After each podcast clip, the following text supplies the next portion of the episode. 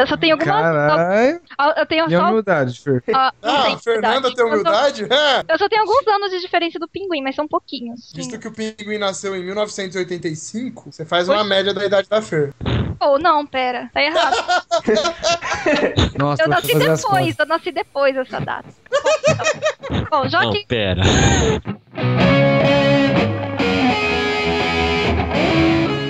Olá, ouvintes! Está começando mais um Conspiracast. O meu nome é Igor e seriam os deuses RNAs duplicadores? Olá, ouvintes. Eu sou o Queiroz, amigo matemático de sempre. Por que, que a gente vive hoje? É porque Deus quis. Olá, ouvintes, eu sou o Gabs, o amigo pinguim de todas as noites. E na minha opinião, Darwin é a pedra do raio da humanidade. Madeira! Boa noite, ouvintes. Meu nome é Rufus. Eu esqueci a minha frase. Ô, antes de começar, deixa eu falar um negócio sobre esse madeira do, do Rufus. Eu quero É que, que, você vai cara- tomar no seu cu. Não, não, não, não. É porque eu conversei com uma aluna minha hoje. Ah. E ela, véi, ela vai prestar ciências sociais. É a Bia Moreira, o Igor. Ah, sei, sei. Ok. Ah. E ela, e ela, ela, ela fica muito puta quando a gente zoa os novos baianos, os tropicanos. Ela é de humanos. É, e ela falou assim: a parte mais engraçada é o madeira do Rufus. Então, exclusivo pra você, ô, Bia, uma repetição do madeira do Rufus aí. Madeira!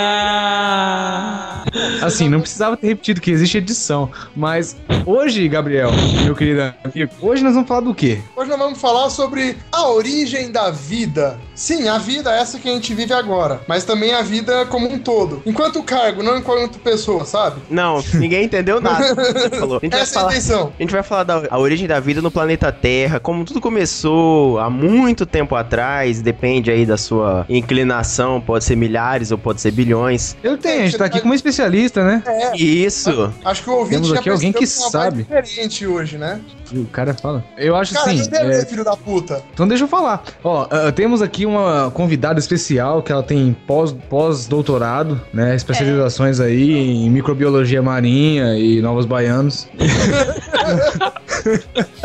Não, eu não minha vou apresentar a especialidade. convidada. Hã? Minha Pode, pode especialidade falar. é ET. Minha especialidade é ET. Eu acho que, na minha opinião, né, os ETs vieram, jogaram as evidências pra enganar todo mundo, entendeu? Jogou uma célula aqui e falou: foda-se. É a panspermia dirigida. É, é isso aí. Chega de Tudo é culpa dos mentir. ETs. Não, mas se apresenta aí, é, especialista É, em né, ETs. ah, então, eu não sou convidado, então eu vou aqui, vai lá convidada, fala quem que você é. Ah, E- muito obrigada pelo convite. Meu nome é Fernanda, eu sou bacharel em genética e eu também fiz licenciatura em biologia. É, eu tô me preparando agora para entrar no mestrado. E a origem da vida é um tema que discutimos muito na faculdade, no curso, em várias matérias, inclusive matérias optativas. E eu fico muito feliz pelo convite. Eu espero poder é, tratar o assunto da melhor forma possível para que esclareça para as pessoas como a ciência vê essa questão. O que isso, a pessoa bacharel em genética, meu. Eu, eu vou ficar mais contido agora.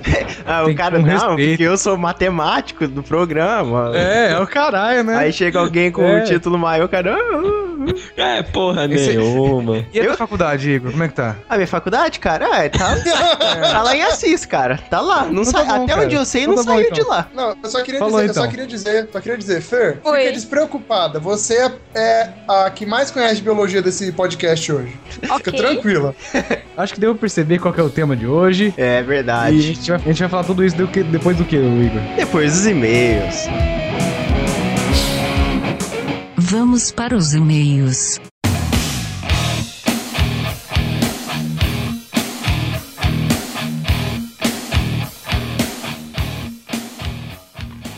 Queiroz, hoje nós temos e-mails. Opa, como sempre, é sempre bom aqui é, termos e-mails, né? Pra poder ler. E o feedback é sempre uma coisa maravilhosa aqui no Conspiracast, né? É, tá virando tradição já isso da gente ter e-mails. E agora engrenou e vai até, até o infinito. Não, mas faz, na verdade faz bastante tempo que a gente não teve. Que a gente teve episódios sem e-mails, né, Igor? É, a gente parou no 10, né? A gente já tá com o quê? 30 e poucos episódios? É, tem bastante episódio com e-mail, assim, não é? Não que vou até bater na boca pra. é verdade.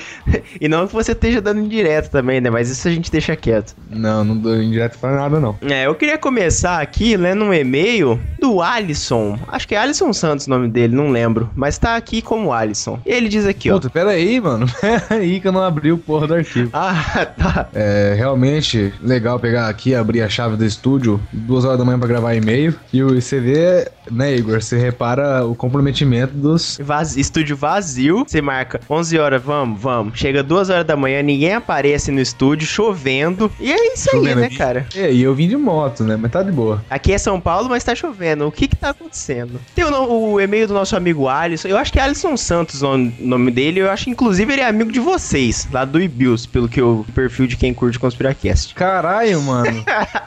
Ah, eu quero saber. Caralho, mano. quero saber Essa parte que- vai ser reverse total.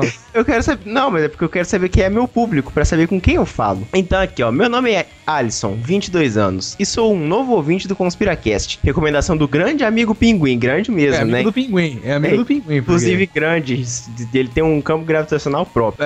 porque É um planetóide o pinguim. É, KL26. Aí ele diz aqui, ó, eu confesso que gostei muito, ele diz do Conspiracast, não do Pinguim. Bom, aí eu já não sei. A respeito do Conspiracast 27, meça suas palavras, parça. Gostaria de fazer um adendo. Quando o assunto Não, eu tenho. Peraí, antes eu tenho que fazer um adendo. O nome do episódio ficou demais, É, meu. ficou animal, cara. Aproveitando a onda aí, ficou muito bom. Aí ele diz aqui, ó, quando o assunto é comunicação utilizada para... Não precisava dessa, né? Quando o assunto é comunicação utilizada para convencer pessoas, não podemos esquecer dos famosos gatilhos mentais. Alguns desses gatilhos são muito utilizados em marketing. Um exemplo disso é o gatilho da escassez, utilizado naquelas propagandas do Magazine Luiza. Mas é só amanhã no Magazine Luiza. É, outros- que não acaba nunca. não é... Não acaba nunca. Outros gatilhos são autoridade, antecipação, segurança, entre outros. Estou mandando no fim deste e-mail um link com a melhor explicação de todos os gatilhos mentais. Vai estar no post, viu? Ah, é? É, e sempre tá. Vai estar no post, Igor? Bom, saber que você cumpre suas publicações. aí. Outra coisa que foi citada neste Conspira. Algo que para mim é um insulto impossível de aceitar e que fere meu orgulho germânico. O cara já ouviu. São pessoas que É. falam o mim, seguindo do verbo mim, fazer, mim, comer. E confesso que acabo sendo o chato para corrigi-las. Mas é para o bem delas. É verdade. Quem fala mim, eu acho que, né, não, não merece, não merece nada Não, cara, eu tenho, eu tenho um outro comentário. Eu tenho um outro comentário pra fazer pro Alisson. Vai ferir um pouco o orgulho germânico dele, mas eu vou falar, porque eu tenho que falar, entendeu? Não, agora não. Espera até mandar o áudio- o Ah, e-mail. tá. Espero que- Respeitar. Espero que os próximos Conspiracasts continuem bons assim. Caso contrário, serei obrigado a parar de ouvi-los. Abraço a todos. Não vai tá ruim, não. Você pode continuar ouvindo a gente, vai tá bom. A gente garante hora. A conteúdo gente garante esse ambiente aqui, esse ambiente ameno, onde ameno, onde tomamos Pessoas- vinho, vinho frente uma lareira, ouvindo bar, a gente ouve Vivaldi. ouvindo né? Vivaldi, tomando... Não, Pode falar, pode continuar. Existe? Não quer dar uma de culto no, no- no- Ah, esquece, não vou falar nada, senão uns ou outros vão mandar e-mail falando que eu sou metido.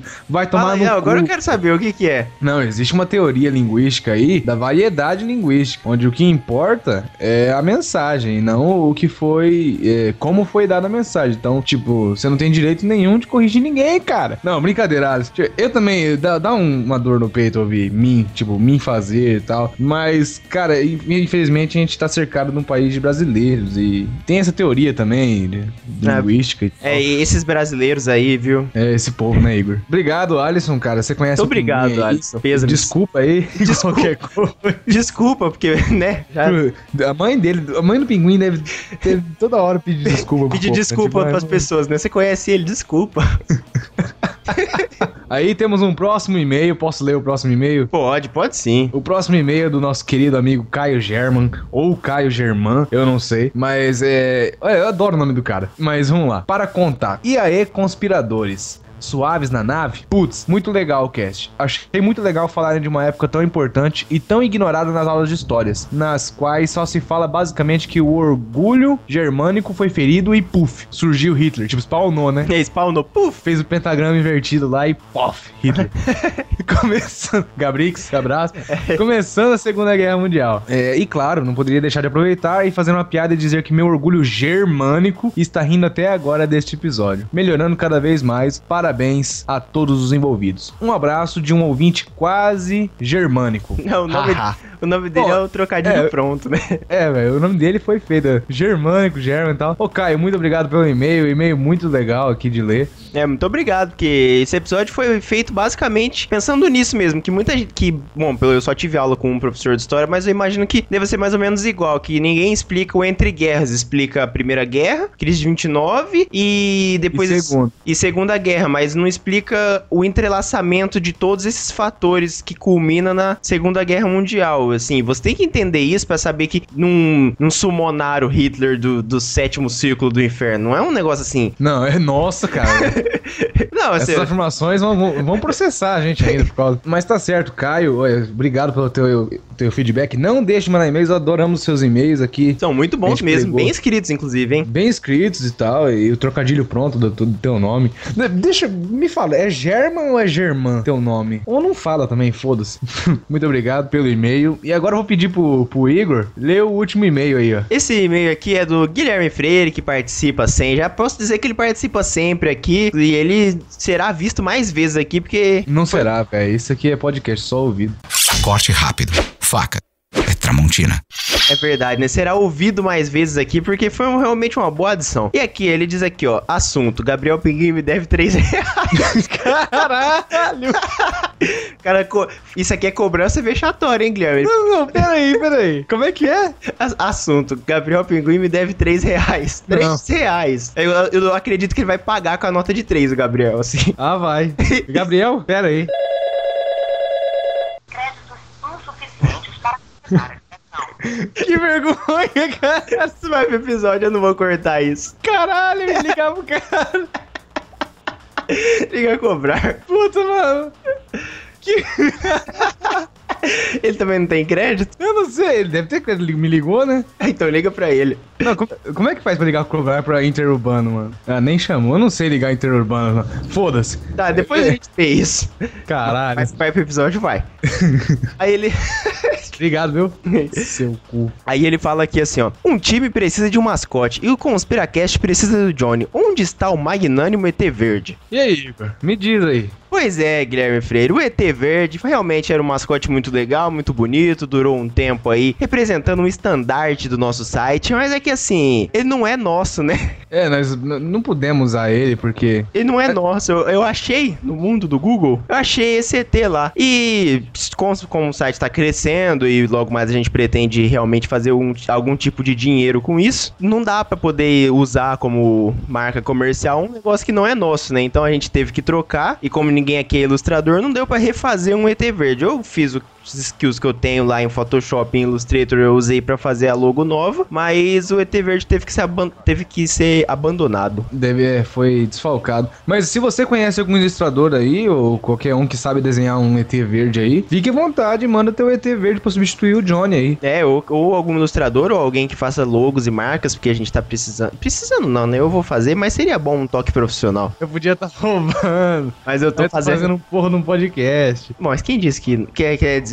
troca isso. Mas é isso, o ET Verde ele teve que ser substituído por direitos, o, o famoso direito autoral. Isso aí, mas muito obrigado, Guilherme. é, pa- participa mais com nós aí, ó. Isso, eu chamei ele pro episódio de amanhã. Ah, então muito bem, muito bem. De amanhã não, de semana que vem. É, de semana que Participa vem. aí no episódio semana que vem. Desculpa por ter conhecido o Pinguim aí também. Desculpa. Mas que negócio? Desculpa, viu? Desculpa, eu, eu, eu- Ah, tem, que, tem que falar desculpa em todo final de podcast. tipo, desculpa. Eu vou ligar pra ele. Eu vou pegar um telefone emprestado aqui nessa porra. Eu não tenho dinheiro pra ligar pro cara. Eu também não. Bom, mas se você não tiver dinheiro pra ligar pro, pra gente, Igor, mas você quiser mandar um e-mail, como é que a gente faz? Ah, é muito fácil, é muito simples. Se você quiser mandar um e-mail pelo nosso site, você vai entrar lá assim, ó, conspiracast.com.br e lá você vai ter o menuzinho, uma barrinha cinza, você vai entrar na área contato. Lá você vai ter um belíssimo formulário de e-mail animado que eu desenvolvi e programei. Você vai poder mandar seu e-mail com assunto, junto com o seu site, se você quiser que a gente publique seu site aqui pra dar aquela força, né? E você vai poder colocar o texto que você quer colocar, você pode fazer igual já foi feito aqui, falar bem dos participantes, xingar os participantes ou passar uma cantada nos participantes, que isso é um pouco suspeito, mas tudo bem. É, é, ou você pode cobrar 3 reais participando. Você pode fazer cobrança vexatória dos participantes, tudo isso é possível aqui. Aqui é um mundo livre. Aqui você faz o que você quiser. Aqui não tem censura, entendeu? Quer mandar e-mail fake? Manda. É, Entendeu? manda. Faz o que você quiser. Mas se não for fake, a gente tá ferrado. Se não Mas, for é, fake, ela Responda. Então, responde. Por favor. Ficou uma dúvida. Admiradora que mandou e-mail. Já que o Rufus não tá aqui, vamos Isso, admiradora, por favor, mano. Se você, se você não for fake, mande um e-mail pra gente, porque realmente pairou essa dúvida. A gente acha que, né?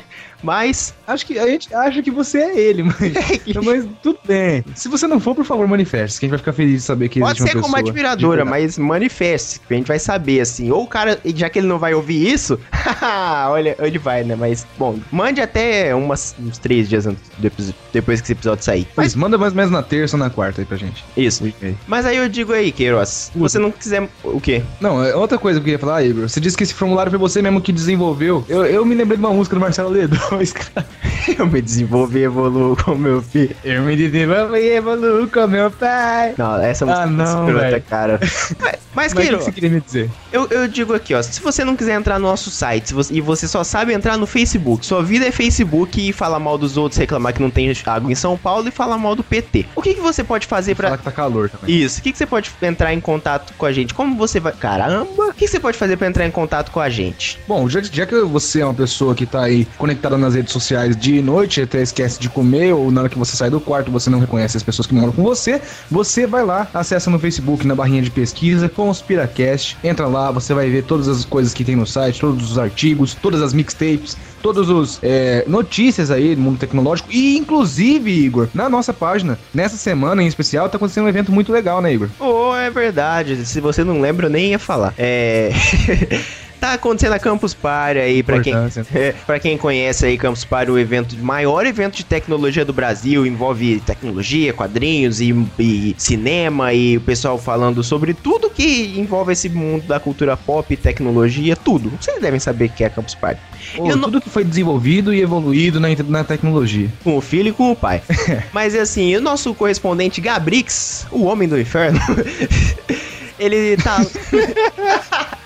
É o Hellboy, né? O Gabrix é o nosso Hellboy. Puta que pariu, velho. Gabrix, o Hellboy. Ele tá lá na Campus Party fazendo invejinha a todo mundo aqui, postando foto com celebridades, filmando eventos, e ele tá sempre colocando muita coisa no Dropbox e eu tô publicando no site. Eu- agora eu quero abrir um espaço aqui pra fazer, não é- não é um apelo, mas é um pedido. Ouvintes, vocês gostam de ouvir a gente falando besteira aqui nesse programa, não gostam? Então vamos dar uma força e uma ajuda durante esse ano. É, não. Durante esse ano de 2015, pra quem sabe, se o site crescer bastante, ano que vem né, a gente não tá falando besteira pra vocês em um palco da Campus Party. Você acha que vocês não acham que é uma boa ideia, ouvintes? Então é isso aí, eu digo isso. Mas acompanha a cobertura que o Gabrix foi lá fazer. Acompanhei as fotos também legal. Ele tirou foto até com a Zagal, Igor. Tirou a Zagal, Jovem Nerd, Diogo Braga, Cid, pá. o Cid, meu amigo, Cid.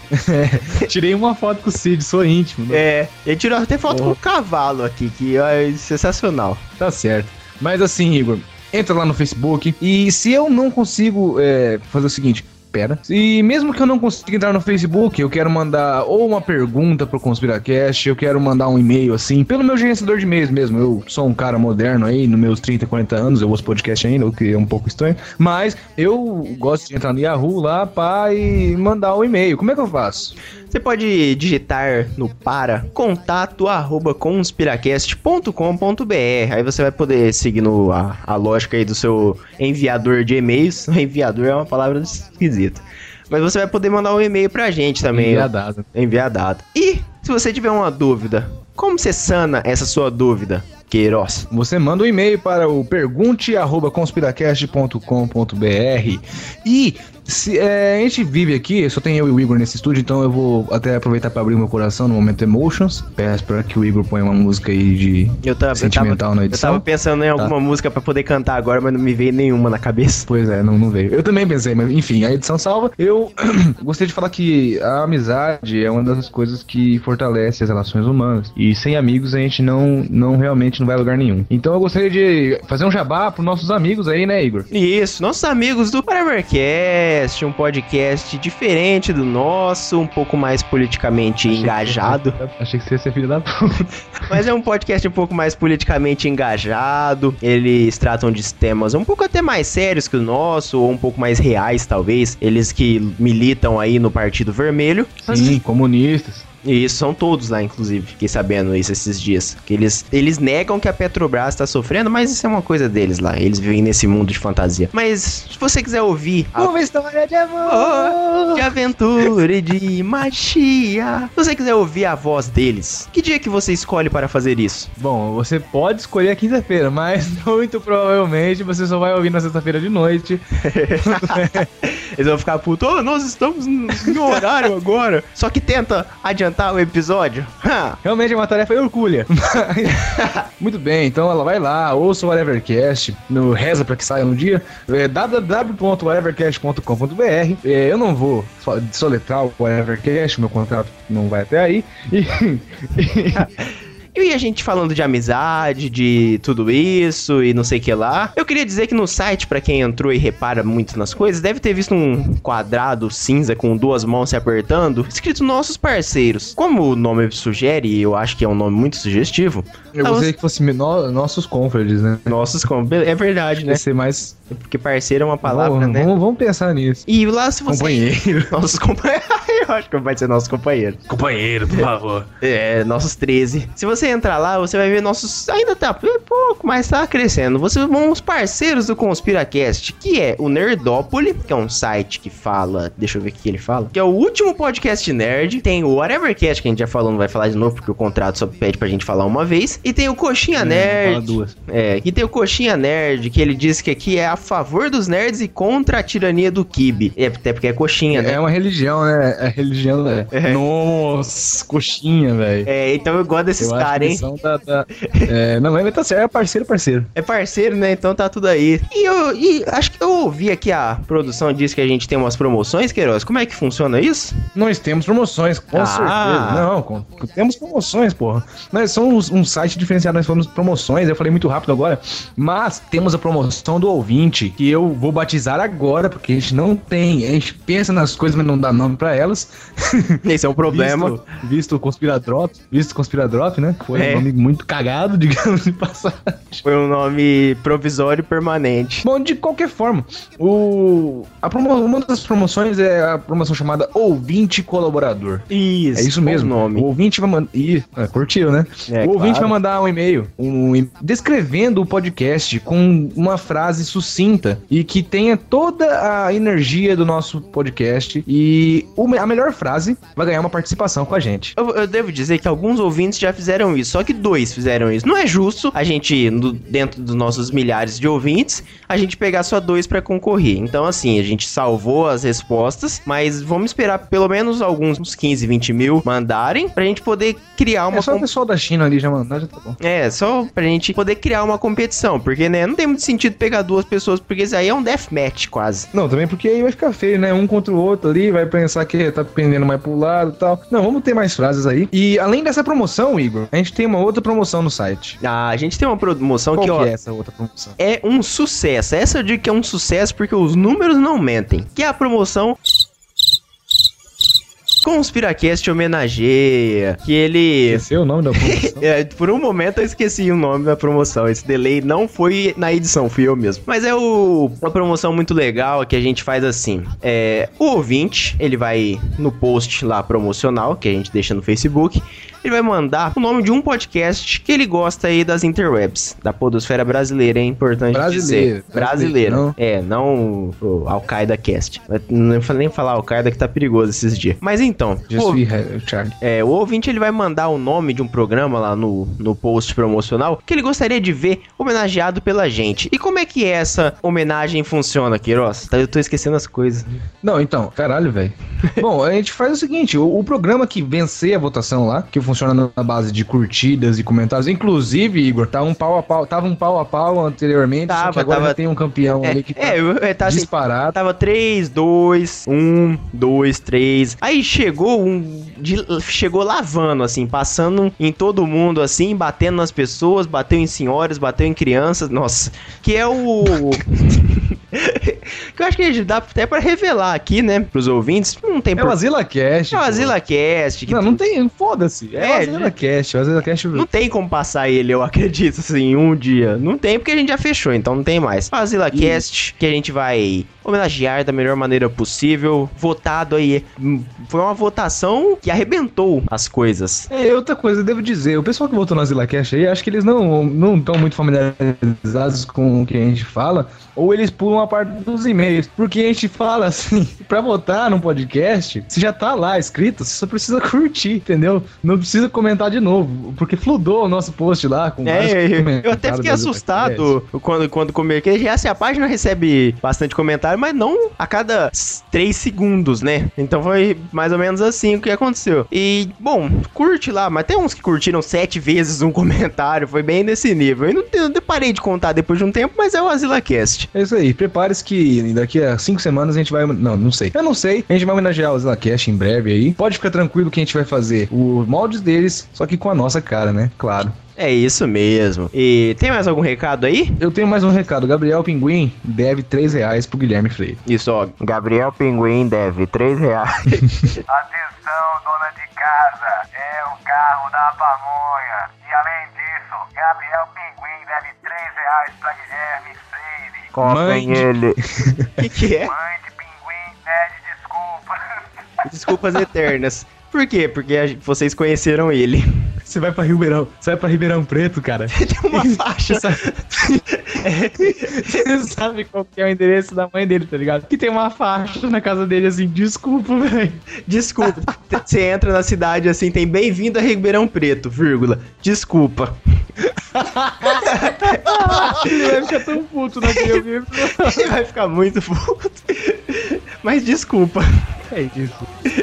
Mas é isso. Recados dados, e-mails lidos. Vamos para o tema.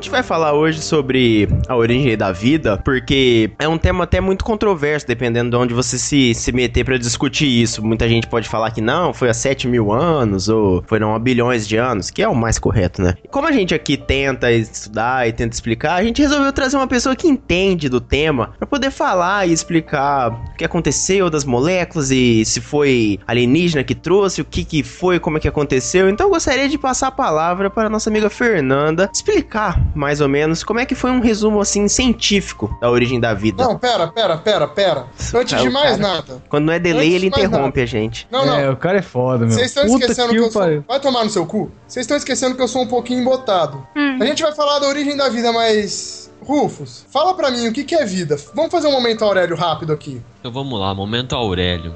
A, a Ó, vida, vida tá no V, viu? V depois do U. Vida começa com V, viu? Isso. V de vitória. Nossa, meu, cala a boca, mano. Puta que pariu. Bom, Vamos a- ver o que, que, que o Aurélio diz. O Aurélio diz o seguinte, ó. A vida é um conceito com numerosas faces. Pode se referir ao processo em, em curso do qual os seres vivos são uma parte.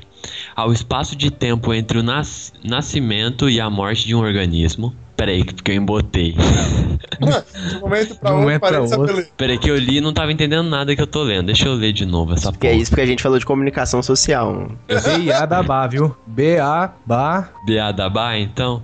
E seu dá o quê? Dá pra você continuar? A vida é um conceito de numerosas faces. Pode se referir ao processo em curso do qual os seres vivos são uma parte, o espaço de tempo entre o nascimento e a morte de um organismo, a condição de uma entidade que nasceu e ainda não morreu, e aquilo que faz com que o ser vivo esteja vivo. Quando o cara leva a vida sem medo de matar nem morrer, vive no crime, curte um baseado. Oi? Essas são as palavras, parça. Os rappers e os funkeiros usam esta expressão para definir a pessoa. Metafisicamente, a vida é um processo constante de relacionamento. Isso aqui é o que o Aurélio diz, né, senhor Igor? É, cara, é o, que eu- é o conceito de vida. Pode ser vida, pode ser vida louca, depende da sua vida. ah, esse é o conceito de vida louca, então. É, é um outro tipo de vida, ele é um, um pouco desevoluído às vezes. Mas. Ah, é. Esse é o conceito de vida do, do dicionário. O conceito de vida, é, biologicamente falando, o que seria? Então, vida são. A gente só consegue definir vida, não que a gente. A gente não coloca como exatamente correto, mas a nossa limitação. Uma coisa legal da ciência é que a gente não tem vergonha de dizer qual é a nossa limitação e que a gente tá sempre tentando. Então a gente coloca assim: olha, nosso conceito de vida não é o completo, mas é o- até onde a gente conseguiu ir, até onde a gente consegue explicar. Quando a gente conseguir explicar mais, esse conceito se amplia. Então, até onde temos é o seguinte: vida, ela é hum, um conjunto de reações que estão interligadas e que mantém um, um organismo reagindo com o ambiente e que tem a capacidade de se reproduzir para um organismo semelhante, não idêntico, mas semelhante. Bom, a questão da vida ela é um tema muito com- complicado. A gente só consegue entender a vida na questão química, então são até onde se, se define são reações químicas que são fechadas e que conseguem fazer um organismo um organismo se manter e se reproduzir. Só que não é colocado o que é vida, é colocado questão de organismo vivo. Então, o que é o organismo vivo? Porque como vida é um termo bastante abstrato que dá bastante controvérsia, quando vai se explicar o que é vida, coloca direto organismo vivo, porque organismo vivo você pode falar dele apenas na questão química, então fica mais fácil para os trabalhos. Se não entra na filosofia e acaba abrangendo muita coisa, aí você não consegue escrever no que você tem que escrever, no trabalho que você tem que fazer. É, o problema de quem estuda a origem da vida é porque, querendo ou não, isso aconteceu há muito tempo atrás. E Não tinha ninguém pra ver isso. Isso. Então, louco. né, ca- cai Segundo muito. pinguim, a Fernanda. Nossa. Não, não vem não. Não vem não, que ela mora no quarteirão de casa, ela vai vir me bater. Não vem não. Então, o que se estuda são evidências, porque tem uma coisa, as pedras, as pedras não mentem, as pessoas mentem, mas as pedras não mentem. Então, Como tudo é estudado em questão de evidência. E pelas evidências você tira conclusões. É, porque cai, senão cai muito no campo da especulação, até sendo um assunto que é, é tão antigo assim. Hum.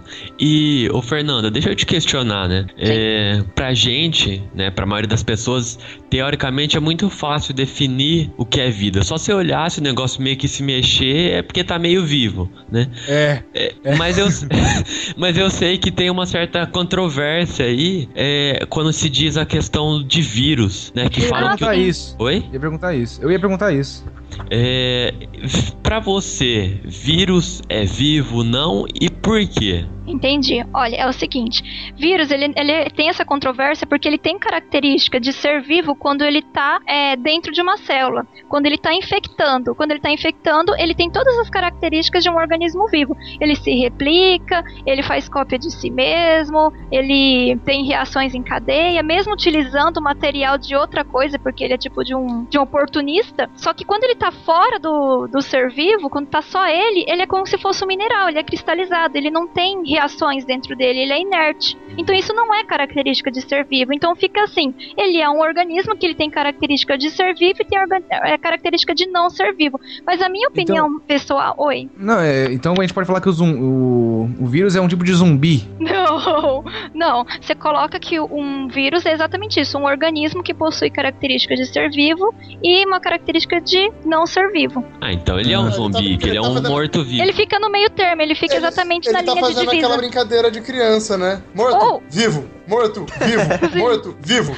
Mas assim, você pode colocar assim de uma, uma outra maneira, é o seguinte, os vírus possuem característica de ser vivo quando está infectando uma célula. Isso já resolve a, a questão. Mas é assim, eu acho que ele não tem que É ser ser tá descartado, porque ele não pode ser descartado como um ser vivo, tanto que ele tem classificação de ser vivo, ele tem classes, ele tem gênero. Então como é que você coloca classe e gênero pra uma pedra, pra uma sacola? Não, você só coloca classe, gênero, classificações pra ser vivo. Se ele tem essa classificação, então sim, ele tem características de ser vivo. Porém, você não pode ignorar o fato de que ele tá inerte, um ser vivo inerte durante muito tempo. Não vai nas características de ser vivo. Então você coloca que ele é sim um ser que tem uma certa vivência, só que ele não tá esse tempo todo mostrando o- essas coisas que o ser vivo tem, Ele, entenderam? ele tá como se fosse num, num estado latente, que ele praticamente não gasta nada de caloria e só quando ele cai dentro de algum organismo que ele Isso. que é tipo uma desperta. pedra. Isso. Quando ele entra, quando ele rela no, na célula hospedeira, tem o contato, né? Tem um contato da superfície dele e a superfície da, da célula hospedeira. Isso gera uma reação. Isso gera uma reação que desperta ele. Aí ele começa a fazer todas as suas atividades através desse contato. Enquanto que não tem isso,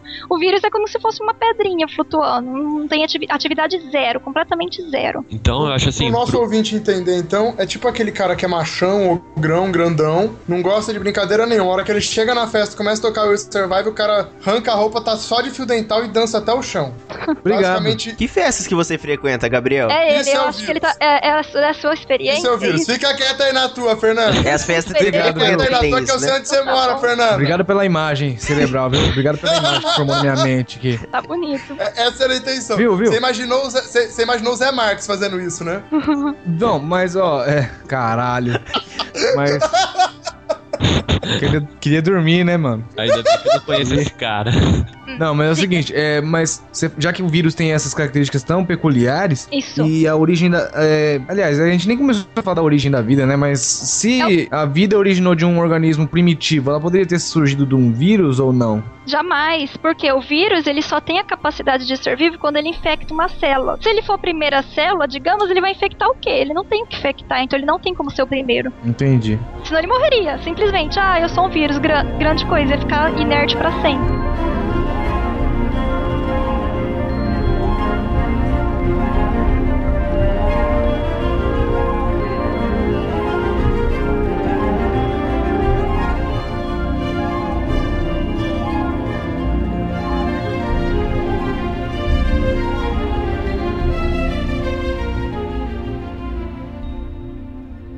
The ancient astronaut theory suggests that this is a direct result of extraterrestrials tampering with our DNA.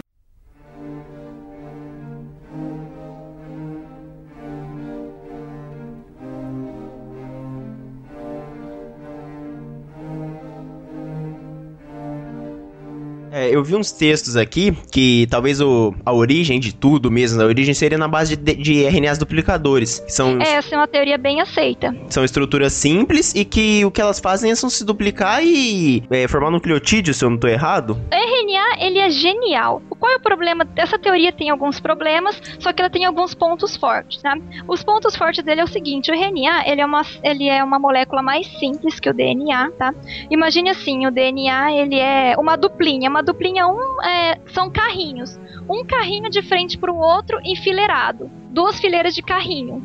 Uma em frente pro outro. Ou melhor, Lego. Legozinhos que se prendem, eles se encaixam. Então você tem legozinhos que se encaixam formando uma escadinha. Esse é o DNA. O RNA não. O RNA é como se fosse só uma fileira. Não tem a fileira da frente emparelhando. Ele é só uma fileira. Então ele é mais simples para ser construído. E o RNA ele é muito versátil. Porque ele se enrola. É uma coisa que a gente não vê no ensino médio, mas ele se enrola em si mesmo. Ele, ele é 3D. Ele não é simplesmente uma linha de coisas. Não, ele se enrola. E ele se enrola de várias maneiras diferentes. Ele pode fazer muitas coisas. Por exemplo, tem RNAs pequenos que eles têm característica de enzima. E isso é excelente, porque naquela época enzima seria muito bom para poder catalisar as reações, fazer as reações ficar mais rápido, sabe? Tipo, vamos, vamos, vamos, vamos, vamos, vamos. E tem RNAs, RNAs pequenos Na que pilha. conseguem fazer esse papel. E isso é bom. É o êxtase da célula. É, E, ele, e dependendo das condições, ele também consegue fazer cópias dele mesmo, sozinho. Ele vai lá com algumas condições a mais, ele consegue fazer cópias de- eh, dele mesmo, ele consegue ajudar nas reações, ele se dobra dobra, né? O fato dele se dobrar e ter essa versatilidade toda, então eles seriam, e por ele ser simples, eles seriam um ótimo começo de primeiro material genético, antes de formar o RNA. Existem processos que conseguem formar o, do,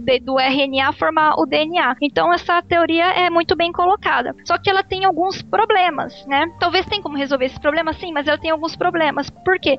As partes onde o RNA é feito, ele é feito de cada pedacinho, cada carrinho que eu falei pra vocês, cada legozinho é feito de três coisas. E essas três coisas têm que ser é duas dessas três coisas só são sintetizadas em meios diferentes.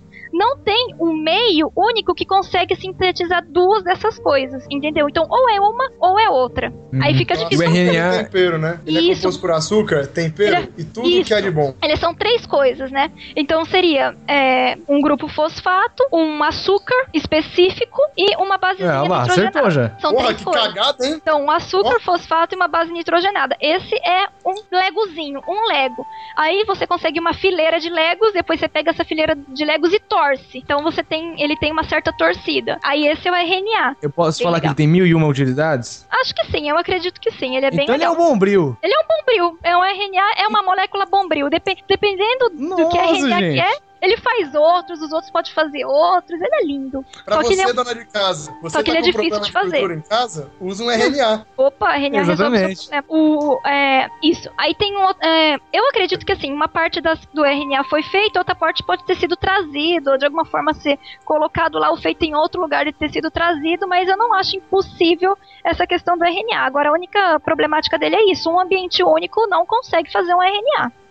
Não, é o seguinte, é, você levantou a hipótese de ter vindo de um outro lugar, né? Por, a gente Não. assume de, de ter vindo de outro lugar porque não tem nada hoje na Terra que é, daria a entender que foi possível criar isso, certo? Hum, A questão do RNA, você precisaria de mais de um ambiente para poder criar as partes dele. O que você. Então, o que você quer dizer com mais de um ambiente? Ah, por exemplo, é um exemplo. Se fosse possível, ah, criar uma partezinha dele aqui nesse pedaço, outra partezinha aqui nesse pedaço, depois juntar os dois pedaços. Só que isso é muito difícil. Então, o que, que eu acredito? A, a teoria do Igor, que ele falou da panspermia, é o seguinte: a, vi- a vida veio pronta de fora. Só que eu coloco diferente. Eu coloco que a- não é exatamente a, a vida veio pronta. A, a panspermia, sim, a vida veio pronta. Ponto. Só que não necessariamente pode ter vindo a vida pronta, mas pode ter vindo componentes prontos. E esses componentes prontos, misturados com os componentes daqui, ter ajudado, auxiliado, é, como- proporcionado, fazer uma propulsão assim No- Pra Nossa, gente! origem da vida. Então eu acredito Palmas. que sim. Tem elementos que veio de fora que ajudaram, principalmente porque existe elementos sim dentro de meteoritos. Existem meteoritos que têm elementos orgânicos dentro deles. Então, se naquela época tinha muito meteorito vindo pra cá, é óbvio que veio muito elemento orgânico de fora. Mas, ô Fer, você não acha que a quantidade que vem de através de meteorito é, é muito ínfima pro, pro tanto de vida que se foi criado? Ah, não, acontece que assim, o tanto de vida que foi criada, ela veio de uma única vida. Se caiu meteoritos num ponto, esse meteorito ou ele teve uma quantidade razoável, caiu vários meteoritos ali, ou caiu de algum lugar e escorreu, por exemplo, porque aqui tinha água na época, escorreu para um lago é, não tão fundo e ficou um pouco mais concentrado. Isso é muito bom pra Sim, mas. situação. Esqueci sua pergunta, me desculpe. Não, tranquilo, vamos lá. Peraí, Não, eu, eu acho que eu Ah, entendi. eu não eu acho que eu desculpo, não. Eu acho isso uma falta de respeito. Eu Não. acho que eu entendi o que ela quis dizer. Tipo assim, ó, você não precisaria de fazer um milhão de RNAs pra poder criar a vida que a gente te- tem hoje. Você precisaria conseguir criar só a primeira cadeia de RNA, duplicador, pra poder criar a vida que a gente tem hoje. Você precisa de Então uma você- célula. Criou uma célula, beleza, ela se vira. Se você conseguir uma, Ah, você não precisa tá. criar um monte, uma. Basta você conseguir concentração suficiente pra uma célula. Aí a partir daí ela lá, se uma vira. célula se vira. Você tá aí ainda tentando. Eu? Não, isso Não, deve ter sido eu- você pro não. pinguim. Deve Ah, ter sido tá, pro deixa pinguim. ele. Não, É. essa não foi pro pinguim, não. Não, foi pra quem? Não, é- foi, gene- foi geral, gente. Fala, Pô, fala agora, fala aí. na cara, para de dar indireto. Vai fala agora. Olha o cara aí. Então, Enquanto gente, uma célula cara. faz a vida do planeta inteiro, uma pessoa reclama de ter que, né, enfim. É isso. Obrigado, Gabriel. Obrigado por você ter entendido a minha. Nossa senhora. Mas, ô, ô, Fernanda, é, eu, eu queria chegar no seguinte ponto, porque é, eu até compreendo, né, de você falar que pode ter vindo de fora. Não, não a vida inteira, mas Sim, sim, não a vida inteira, mas de certa forma um catalisador e isso. isso, pra impulsionar. Mas eu acho que assim, é uma ideia muito bonita, mas desculpa o argumento, mas pouco confiável que uma vida conseguiria gerar tanta coisa. Eu acho que da mesma forma que os inventos foram criados, é, inventos quaisquer, tá? Com relação, por exemplo, ao avião, que não foi um inventor, foram várias pessoas que estavam desenvolvendo a mesma coisa e aí chegaram no, mais ou menos num consenso. Lógico que eles não sabiam entre eles, mas é, foi criado meio que em paralelo. É, o que eu queria trazer é o seguinte: talvez não existe a possibilidade é, de ter existido algum elemento, não químico, mas é, uma conjunção de eventos para que começou a gerar alguma coisa semelhante à vida. Esse primeiro evento se dissipou na, na Terra. Hoje a gente não consegue mais encontrar esse, esse evento. E, e como consequência for- for- é, foram gerados, digamos assim, bolhas de, de, de. Não vou falar de vida, mas de precursores da vida em vários ambientes diferentes. E cada um desses foi se desenvolvendo da sua forma. Tanto que a variedade da vida é muito grande. É, o que, Entendi que o você que você acha disso? Então, eu acho bem legal você ter falado isso. Eu acredito sim que pode ter ensaios da vida acontecendo em várias partes, mas é só uma teve sucesso, porque só temos um ancestral comum. Porque a gente tem tanta característica igual, tanta característica igual, porque se você tivesse dois eventos distintos para ter todas aquelas características, seria quase matematicamente impossível. Então, eu acredito que tem vários ensaios sim, só que um deles deu certo. E a questão da diversidade da vida, naquela é, a, a vida primitiva com certeza ela tinha um material genético curto e ela se duplicava até que rápido porque a duplicação ela é ela deve ter sido mais rápida. Então você gerou várias células, essas células, várias células, como se fosse um, um embrião gerando um- uma criança. E você está falando de bilhões de anos. Então se você colocasse, por exemplo, no calendário a vida na Terra, sabe, a vida da Terra, a vida da Terra em si, a gente teria surgido nos últimos 10 segundos. Então você está falando de um tempo muito grande. Então é possível você ter uma diversidade grande com essa soma de diferenças em bilhões de anos. Sim, mas é, é que eu acho que é muita. o- acho que o quem pesquisa quer encontrar que teve uma origem única. E eu, Não, a- sou, eu sou muito contra essa ideia, porque assim, eu acho que teve tantas. A, a vida, a natureza, entre aspas, né? Fez tantas tentativas, a, a cada segundo ela tá tentando gerar alguma coisa que se torne persi- persistente por entre as- os séculos, que eu acho que é uma ideia muito romântica pensar que existe um precursor. Eu acho que foi um- uma, um conjunto de eventos que, que acabou é, dando origem aí ao que a gente conhece hoje como vida. É, é que todos esses eventos teriam que ter características muito específicas. Por exemplo, uma das características que eu acho extremamente difíceis quimicamente falando, que é a questão do código genético. O código genético, apesar dele ser dito universal, você se aprende, ele é quase universal, existem exceções. Tá? Ele é quase universal. O que seria esse código genético universal? Primeiramente falando, é o seguinte, é é, ele não é católico, pelo jeito. É, não, ele é universal. Puta que pariu!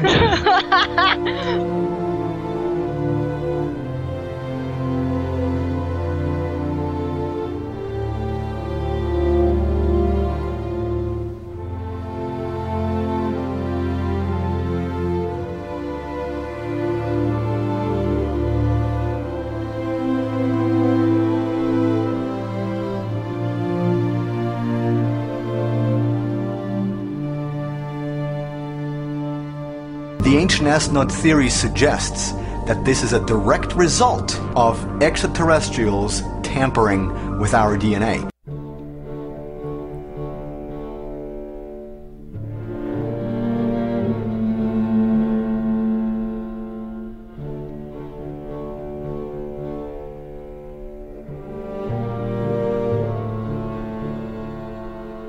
O criacionismo, vou pegar o Aurélio dele aqui, ó, pra gente apresentar as duas vertentes. É uma teoria que acredita na criação do universo de acordo com a interpretação literal do Gênesis. Ou seja, Deus foi. Deus não, né? Yahvé foi lá e criou, faça-se a luz, criou a terra em sete dias e tudo mais. Segundo a da religião católica, as outras religiões que acreditam na Bíblia, no, no Antigo Testamento, na verdade. E o Mamon. Mamon não, os, ma, ah, os. Mormon. Mamon, né? Cara. Mamon. Mamon, Mamonas Assassinas, tá certo? Meu Deus. Não, cara, mas Mamon. não se pode. Não se pode Mamon. servir a Deus e a Mamon. Tem isso na Bíblia. Toma. Tá, tá Ah, certo. Mamon. Então, esse é o Pega criação. lá, vai. Pega o Mamon lá. Mamono, né? Que você joga. É o... Mamon papai. Não, é sério, existe o Mamon mesmo, cara. Vamos, Não vamos, se pode vamos servir a. Deus e a Mamon. Vamos avançar. Ô, louco, gente. Tem na Bíblia, isso tá na Bíblia. É o criacionismo, que ele diz que Deus criou tudo e somente, só ele, somente ele. Eu acredito que Ilúvatar criou o mundo com base em uma música com seus amigos Valar, mas isso é outra história. E agora o darwinismo, bom, o darwinismo é, não vou nem pegar o Aurélio, ele é, não é nenhum deus, mas para alguns pode até ser. não sei. É que Darwin ele explica a evolução com base, lógico, em cada ser evoluindo. E tem a competição natural, é seleção natural, na verdade, eu tô esquecendo os termos. E ele explica assim: não foi criado do nada, ah, faça-se um cavalo. Não. Foram seres que foram evoluindo até ter o mais adaptado, que é o nosso cavalo que a gente conhece aí. Eu, eu adoro ah, o exemplo do Carvalho porque é um exemplo de seleção artificial. O exemplo de quem? Seleção Do Carvalho. artificial. Do Carvalho. Carvalho. ah, Fer, desculpa, mas. Ô, Fernando. essa- Desculpa, eu falei errado. Nossa, perdão. Isso vai virar slow motion, eu tô até. Não, não, não. É que eu tô escrevendo uma Desculpa, coisa acontecer. cavalo. Isso é um exemplo de seleção sexual. Ah, não, desculpa, Sexual. seleção O cavalo artificial. Puta que pariu. Então você apoia artificial. sexo com cavalos. Meu Deus! Não, é seleção artificial. Tá, continua. É o. DR O que agora. continua? Droga. É o DR. Continuando, então essas são as duas vertentes mais. E na verdade o Gabriel até ele é inteligente, eu tô percebendo isso. Ele apresentou uma terceira que seria o design inteligente. É, a Fernanda também comentou que seria alguma. Pelo que eu conheço, eu nunca li muito sobre isso, que seria uma entidade, não, até onde eu sei não se fala qual é, que teria criado o mundo, só que do, do zero, assim. E aí disse, e faça-se isso aí, e isso daí vai evoluir. Só que não se fala se é Deus, se é, sei lá, Buda ou um alienígena gigante em forma de macarrão, que tem uma religião É. dessa. Tem, tem a religião do macarrão lá, do monstro de macarrão. É, tá certo. Aí você reza pra Itália, né? É verdade, cara, mas então, não se fala Reza disso. pra Itália. Isso você reza pra Itália. São essas daí. E agora eu gostaria de- da gente é, começar a discussão aprofundando em algumas e até explicando as nossas opiniões pessoais. Adoro seleção artificial. Rapidinho falando, porque é, é um pouco a mais em questão da origem da vida. A seleção artificial é o seguinte: é feito por humanos, onde você tem, por exemplo, você tem um, um grupo de ovelhas, tá? Você tem aquelas ovelhas que dão mais lã e menos lã. Então o que, que você faz? Você faz é, as ovelhas que dão mais lã ter mais descendentes. E as outras, ou você vende pro, pra fazer churrasco, ou você simplesmente deixa elas lá se elas querem ter filho bem, se não quer, foda-se. E as outras você faz, ou você estimula por hormônio, por alguma coisa, elas terem mais filhos. Então você vai mudando o, o seu grupo de ovelhas e, e vai aumentando o número de ovelhas que tem lã. Então no final você vai ter a característica ter mais lã como maioria. Outro exemplo, é, isso é- aconteceu mesmo. Você tem um riacho e tem uma lenda que se você tiver um caranguejo que parece um rosto humano na carapaça, você não pode comer ele. Então você pega todos os caranguejos que você pegar que tem rosto parecido humano, você vai jogar de volta e o resto você vai comer. Depois de um tempo, você vai ter mais, mais caranguejos com um rosto parecendo humano, porque eles não foram comidos por você, entendeu? Isso é uma seleção artificial, não foi a natureza que fez, foi uma coisa que o homem, que o homem fez, ou por vontade própria, como no caso das ovelhas, ou uma coisa que simplesmente aconteceu. Mas isso é uma seleção artificial. Não, é uma seleção artificial. Isso realmente da- É, mas a questão do, do- da cara de humano lá. Isso, e não, isso aí é uma superstição. cascavéis- no caso isso, isso, isso é realmente uma lenda. Isso realmente tem num, num local, né? É uma lenda japonesa. Porque falam que um guerreiro afogou ali e tal, e que ele aparece nos caranguejos. Que dane-se, é as pessoas e suas lendas. Mas isso fez uma seleção artificial de caranguejos naquele lugar.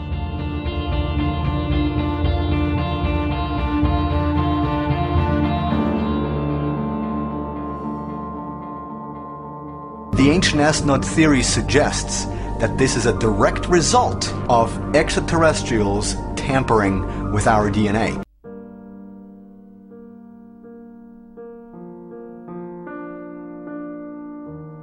acho que ficou bem claro pro ouvinte que a seleção natural é que a própria natureza impõe sobre os indivíduos e a seleção artificial é que o ser humano faz. Eu queria trazer um, um momento da história da humanidade para perguntar que tipo de, de seleção foi. Que foi na Revolução Industrial, quando a gente começou a a construir muitas máquinas e naquela época era tudo máquina a vapor. E, e por carvão e por, por conseguinte ó, a gente começou a poluir mais com liberando o carbono e tudo mais. E teve na Inglaterra teve aquele caso famoso das árvores que ficaram pretas que elas eram brancas e ficaram pretas foram mariposas se eu não me engano que elas perderam a camuflagem que elas tinham que eram mariposas brancas camuflavam na árvore branca. Aí elas foram poluídas e aí elas começaram a, a aparecer mais ali. E aí as mariposas pretas conseguiram se camuflar mais. Isso é uma seleção natural ou artificial? Porque assim, o homem só interferiu na poluição, não é, ativamente no animal. Hum, muito bem. É, é uma linha que pega um pouco das duas, mas você pode considerar mais como uma seleção natural. É, porque o, no caso que ela perdeu a camuflagem, então outros animais iriam pretas. Viram elas e Ah, é. isso. Então veio essa dúvida. Você mudou aquele, você mudou o ambiente, você mudou o ambiente e a consequência você não, tipo, ah, vamos favorecer esse grupo aqui diretamente. Não foi um favorecimento diretamente, como por exemplo nos caranguejos ou no, não, no, nas ovelhas. Não, você mudou o ambiente, o ambiente fez com que uma se saísse melhor que a outra. Essa questão do- da seleção natural e tal, eu vi um vídeo uma vez num sábado qualquer, que eu acompanho bastante, que ele fala sobre a seleção natural. E tem um caso sobre uma, uma larva, tem acho que no Japão, eu sei que é na Ásia que fica aquela porra. E as manchas do corpo dela se pare... faz ela parecer cocô de pombo. E aí essas larvas elas têm de monte no, naquela floresta, porque como parece cocô de pombo, os predadores dela, que são outras aves, não comem elas. Exatamente, seleção natural. Eu achei isso É uma coisa que essa acontece. Agora, se a pessoa fala, ah, não acontece. Ah, então o que que houve? Ah, Ela soltou um poder especial ou teve um, uma proteção especial? Não, não, simplesmente elas não, não foram um alimento bem visível, né? Ah, não vou comer essa porcaria. Aí ficou aí. Não vou comer merda. Isso, não vou comer merda, né? Pra que comer merda?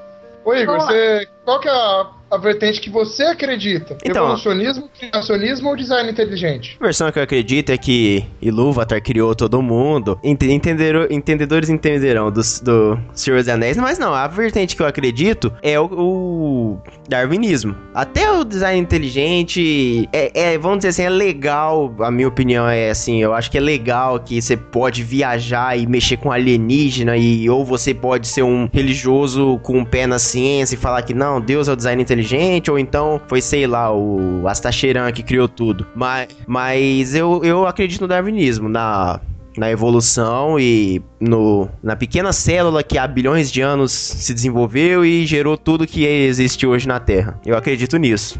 E o Rufus, o grande lenhador? É, eu queria também dar, dar suporte ao comentário do Igor, porque desse design inteligente, me parece que os caras criaram pra aquele religioso extremista falar que meio que acredita em Darwin e, e meio que ceder um pouco. É, eu acredito Darwin na, na sua essência, porque eu acho que de certa forma foi muito deturpado, né? Quando a gente fala que ah, as espécies vão evoluindo, é, eu acho que é isso, mas também não é. Queria que até a Fernanda me questionasse se eu tô dando um exemplo errado, que é o seguinte: existem lá os, os seres que estão mais adaptados, mas é, vão sobreviver. Não sobreviver, mas assim, aqueles seres que estão ali, eles vão morrer. Lógico que eles vão deixar descendentes e tudo mais. A, a questão do mais adaptado, de se adaptar, pra mim, ou pelo menos o que eu entendo, é a sua capacidade de, de se procriar propriamente disso, assim.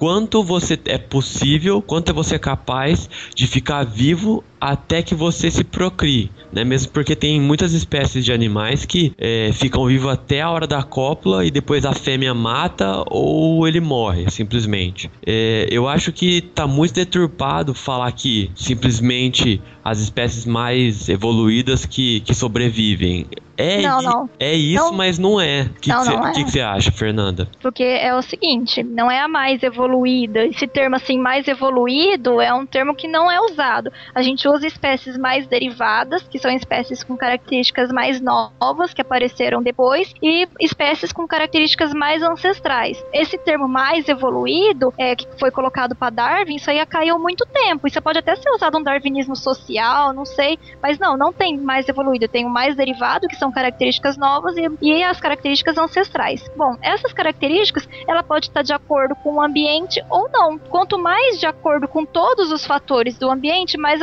adaptado você é. Claro, se você tem uma capacidade maior de ter filhos do que outro indivíduo da mesma espécie que você, isso é uma vantagem sua. Mas existem outros tipos de vantagem. Por exemplo, é, o quanto que você tem para buscar o alimento, o quanto que você é atrativo para o sexo oposto, quando que você consegue sair do perigo de algum predador, se tem alguma doença no, local, se não tem. Então, o ambiente está sempre mudando. Então, uma característica que é legal hoje pode não ser legal amanhã. Então o ambiente ele É um também é update. mutável e os seres também é mutável. Então são duas coisas mutáveis trabalhando em conjunto ali. Então todos os fatores que você falou, tudo isso é o fato de estar adaptado ou não. Só que, porém, existem coisas que os animais fazem que você olha e fala, poxa, isso não faz sentido nenhum. Por exemplo, a questão do gafanhoto, que a fêmea vai lá e come a cabeça do macho. Isso faz com que o gafanhoto é, acelere o movimento de cópula, então isso faz com que aumente mais a chance de reprodução. Isso também é um certo alimento para a fêmea. Ela vai Nossa, ter que da toda hora, hein, meu? ela vai ter toda aquela energia gasta. Então, se você ver por fora, vai parecer, nossa, isso não é uma coisa legal para a espécie, mas talvez no geral, no globo de todas as características da espécie, tem fatores extremamente importantes ali. Pra espécie, É. na verdade, é bom, então, porque aí- você perde, você perde um indivíduo, entre aspas, mas você garante, você garante que, sei lá, 100, 200 indivíduos vão nascer dali. Exatamente. Aí parece assim, na vida de gafanhoto, né? Tem um cara, eu acho, que ele chama Cláudio, né? Ô, mano. Ele baba tô- bastante. Tô felizão, cara. Ah, é, Cláudio? Que... Ô, Cláudio, por que você tá felizão hoje? Ah, eu vou sair com a Paulinha, cara. No outro dia, aqui já as Cláudio. Não, é, pera aí, eu achei engraçado. A Fernanda falou: conforme a fêmea come a cabeça do macho, ele acelera o processo da cópula. E não, é Mano, ele processo tá do morrendo e movimento. ele fode mais rápido? O movimento da cópula, isso mesmo, o movimento da cópula fica mais frenético, ele, ele faz com que a reprodução seja mais garantida. Caralho. Ai, gostoso. Continua comendo minha cabeça que eu tô, eu tô gostando aqui. Ah, Tem um nossa. livro bem legal que é sobre o sexo dos animais. Eu tenho esse livro porque eu gosto desse assunto. Ah, os animais têm uns bichos interessantes. Ô, mas e aí, qual que é a sua opinião sobre o criacionismo e todas essas coisas de evolução aí? Bom, minha opinião, assim, em primeiro, em primeiro lugar, eu acredito muito em Deus. Eu faço é, prece de manhã, à noite, do- durante o dia. Eu acredito muito em Deus. Eu acho que o fato de eu estudar, de eu ter, ter opiniões até diferentes do que está literal da Bíblia, não me faz uma pessoa pior, não me faz uma pessoa. Eu, eu não julgo ninguém. Eu acho que, acho que todo mundo tem o direito de ir, ir atrás daquilo que te dá interesse. Eu acredito assim, a Bíblia ela também fala, tá, ela fala da Gênesis de um jeito literal, mas ela também fala que você tem que amar o próximo, que você tem que ser caridoso, e eu acho que essa é a parte que é mais esquecida pelas pessoas. Elas se preocupam tanto qual que é a opinião dos outros em relação da origem da vida, por exemplo, que ela esquece de ser amorosa e caridosa com as outras pessoas. Então, se eu tô errando, tem muita gente errando muito mais. Então, vai todo mundo se abraçar e ir pro inferno junto. Em segundo lugar, a Bíblia é duas coisas pra mim. Primeiro, ela é um, um texto valioso em questão histórica. Histórico, eu acho que ela é extremamente rica, principalmente no Antigo Testamento, de falar sobre como que as pessoas viviam e tal. Mas ela também funciona como as fábulas de Êxopo. Ela fala uma historinha bonitinha com uma moral, só que aquela historinha ela é, não é pra você levar no pé da letra. Por exemplo, a raposa e as uvas, vê uvas maravilhosas, tenta pegar, não consegue, depois fala, ah, essas uvas estão podres mesmo. O que que isso quer O quê? dizer? Sério mesmo que não é pra levar no pé da letra? Não aconteceu não é. a raposa e as uvas? Ah. Não, então se uma raposa passa perto das uvas, não quer dizer que ela quer a uva. No real não quer dizer nada. Mas o que quer dizer moral da história? Moral da história quer dizer que você tem que ver as suas próprias limitações. Você tem que aceitar as suas próprias limitações. Então é isso, você tem que tirar a essência das histórias. Não é pra tirar as histórias do pé da letra, porque não são, não fica muito estranho. Você não vai ver raposa e uva e achar que a raposa quer a uva. Do mesmo jeito que, na minha opinião, o mundo foi feito em sete dias, é quimicamente impossível. Então é isso, entendeu? Eu acho que você tem que tomar cuidado com o que você acha, com o- com o que você vai jogar os outros, e se uma pessoa tá estudando, e se uma a opinião contrastou por causa de, de alguma coisa alegórica, para você não sair jogando pedra em todo mundo. Eu não me considero assim darwinista, criacionista, eu simplesmente acredito em Deus e eu acredito no- na- nas coisas da maneira mais lógica possível. É isso, essa é a minha postura.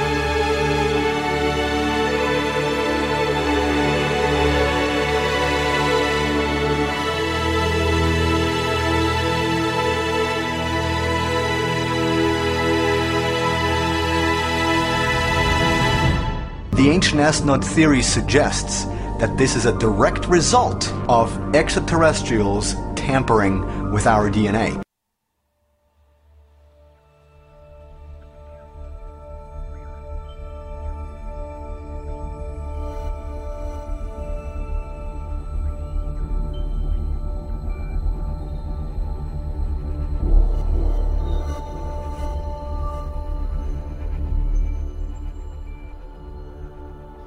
Basicamente, então você teria a mesma visão que eu de criação. Você veria a, a origem da vida como o, o criaço evolucionismo ou o designer inteligente. Teve alguém por trás de tudo começando do zero, mas não criou sete, nos sete dias. Veio evoluindo, veio, veio desenvolvendo ao longo dos, das eras. Sim, o problema do, design, assim. problema do design inteligente é que ele é defendido por gente maluca. Gente que gosta de colocar exclamações e tudo. Então eu prefiro não me colocar nesse grupo, porque tem muita gente maluca falando de design Com quem andas que eu te inteligente. direi quem é.